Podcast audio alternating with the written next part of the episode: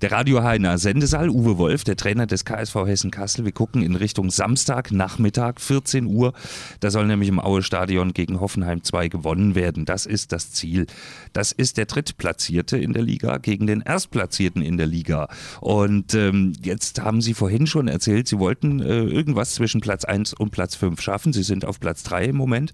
Und das ist schon gut, kann man sagen. Trotzdem sind die Fans sauer. Warum eigentlich? Warum reagieren die so? Ich glaube nicht, dass unsere Fans sauer sind. Ich weiß, bei uns in der Nordkurve stehen mit die besten Fans in der Liga überhaupt. Die unterstützen die Mannschaft immer wieder. Wenn ich schon allein sehe, bei dem Montagabendspiel in Kaiserslautern 19 Uhr waren sicherlich 100 KSV-Fans da in der Kurve. Und es ist doch à la Bonheur, was die Fans auf sich nehmen. Ich glaube, äh, der unzufriedene Zuschauer, der sitzt mehr bei uns auf der Haupttribüne. Mhm. Und da lassen wir uns Ach, aber. Das sind, das sind gar nicht die richtigen Fans eigentlich, die Hardcore-Fans. Genau, Sie sagen das schon, weil die richtigen Fans sind auch die Fans, die die Mannschaft unterstützen, wenn es mal nicht so gut läuft. Mhm. Und äh, ich kann nicht nur ins Stadion kommen und das mit der Erwartung, dass die Mannschaft immer einen Zauberfußball spielt, sondern ich erwarte auch mal von einem Zuschauer eine Unterstützung in Phasen, wo es vielleicht mal nicht so gut läuft, weil gerade dann braucht eine Mannschaft eine Unterstützung.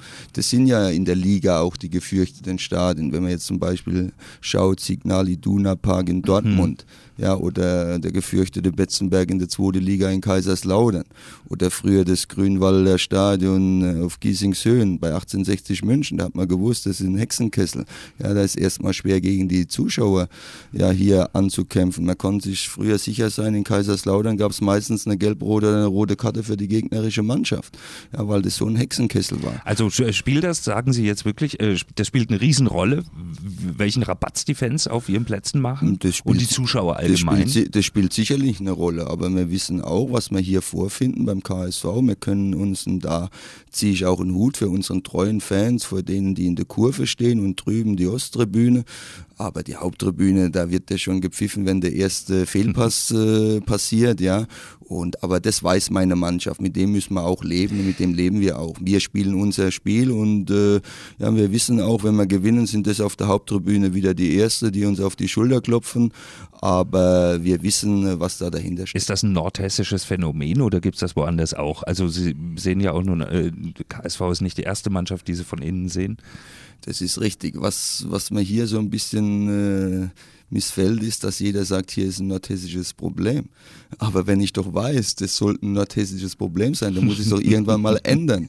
Und ich kann doch nicht sagen, so einfach, ja, der Platz im Aue-Stadion ist schon seit 15 Jahren so schlecht. Ja, das höre ich auch immer wieder. Da muss ich doch mal was ändern. Es wäre genauso, wenn ich als Trainer sage, gut, der KSV spielt seit acht Jahren jetzt in der Regionalliga oder wie lange und ich will da nichts ändern.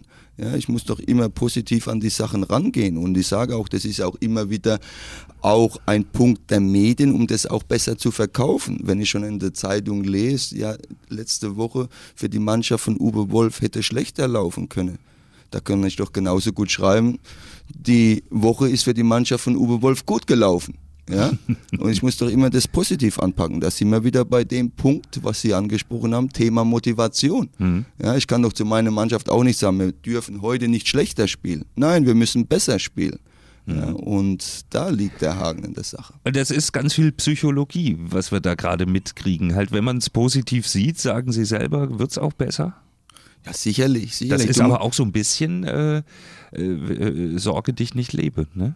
Diese lustigen Bücher, die es gibt. Ja, ich sage ja immer, die Mannschaft, ich erwarte von meiner Mannschaft, dass die lebt, ja, und äh, den Anspruch habe ich an mich. Deswegen bin ich vielleicht an der Linie auch etwas ein emotionaler Trainer als vielleicht ein Kollege, aber jeder muss eben authentisch sein und ich bin eben so, wie ich bin und ich sage mal, vom Engagement her bringe ich immer alles und das erwarte ich auch von meinen Jungs und deswegen darf es nicht sein, dass man so eine Leistung abrufen in puncto Einsatz und Laufbereitschaft, mhm. wie uns das letzte Woche gegen Groß Asbach passiert ist. Ja, man darf mal ein Spiel, man darf ein Spiel verlieren, aber nicht auf diese Art und Weise. Es wird besser am Samstag, versprochen? Ja klar, äh, natürlich wird's besser, ja und äh, ich erwarte auch äh, Besserung, ja, was ich eben schon gesagt habe, ja, ich mache da keinen Vorwurf, aber eben auch mal von dem normalen Fan die Mannschaft zu unterstützen in einer Phase, wo es vielleicht mal nicht so läuft. Weil schon ist es hier einfach für eine gegnerische Mannschaft. Wenn ich hierher jetzt käme, als gegnerischer Trainer würde ich sagen, ihr müsst so lange mal die Null halten, bis die Zuschauer anfangen zu pfeifen. Mhm. Dann werden die unruhig. Ja, und es schlägt sich ja auf die Mannschaft nieder. Ja, es ist immer alles ein Geben und ein Nehmen, ja, in beide Richtungen hin. Genauso bist du als Trainer von deinen Spielern abhängig, aber die Spieler sind auch in gewissermaßen von dem Trainer abhängig. Und Wie ist das, das Verhältnis zwischen Ihnen und den Spielern, so, so aus Ihrer Sicht jetzt? Ich denke, sehr vertrauensvoll. Ja, okay. Das sind meine Jungs. Ich habe auch die Mannschaft hier zusammengestellt und deswegen bin ich auch groß daran interessiert, mit der Mannschaft den Weg weiterzugehen und eben da auf Kontinuität zu setzen. Da ist bestimmt auch keiner sauer, wenn Sie jetzt einen sehr forschen Tipp für Samstag abgeben. Wie wird das Spiel ausgeben? Ich sage, wir wollen gewinnen. Mhm. Ja, das kann ich nur sagen. Ich bin da kein, äh, kein Hellseher und wir werden alles in die Waagschale zu werfen, dass die drei Punkte hier bleiben in Kassel.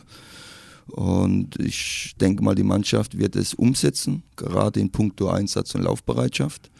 Und dann äh, wird eben auch vielleicht mal die bessere Mannschaft oder die glücklichere gewinnen. Aber wenn am Wochenende, am kommenden Wochenende ein Gegner hier gewinnen will, dann muss er schon mehr investieren als wir und wir werden sehr viel investieren. So, und dann will ich mal gucken, ob ich Ihnen vielleicht doch noch irgendwie einen Tipp aus dem Kreuzleier heute Abend Deutschland, Kasachstan.